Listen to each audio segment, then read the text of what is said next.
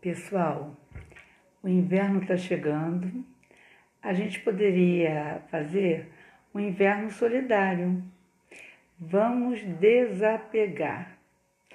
Vamos aproveitar a quarentena, arrumar os armários e doar tudo aquilo que já não serve mais. E aí a gente pode entregar em qualquer instituição de caridade, que pode ser que tenha perto da onde você mora. Vamos desapegar? Vamos fazer um inverno solidário? Obrigada.